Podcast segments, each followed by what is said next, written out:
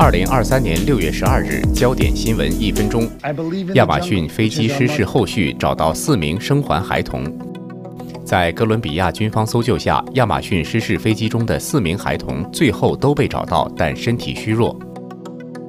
菲律宾马荣火山爆发，一点三万人被迫撤离。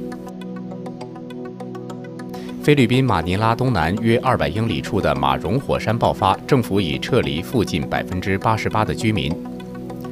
费城九十五号洲际公路部分路段严重倒塌，起因于油罐车起火意外导致费城九十五号公路部分严重破坏，需要数个月才能修复。美联储本周开会决定是否应再次加息。美联储透露，六月份可能会暂停加息，以便评估更多经济数据。川普迈阿密出席传讯，听取三十七项联邦指控。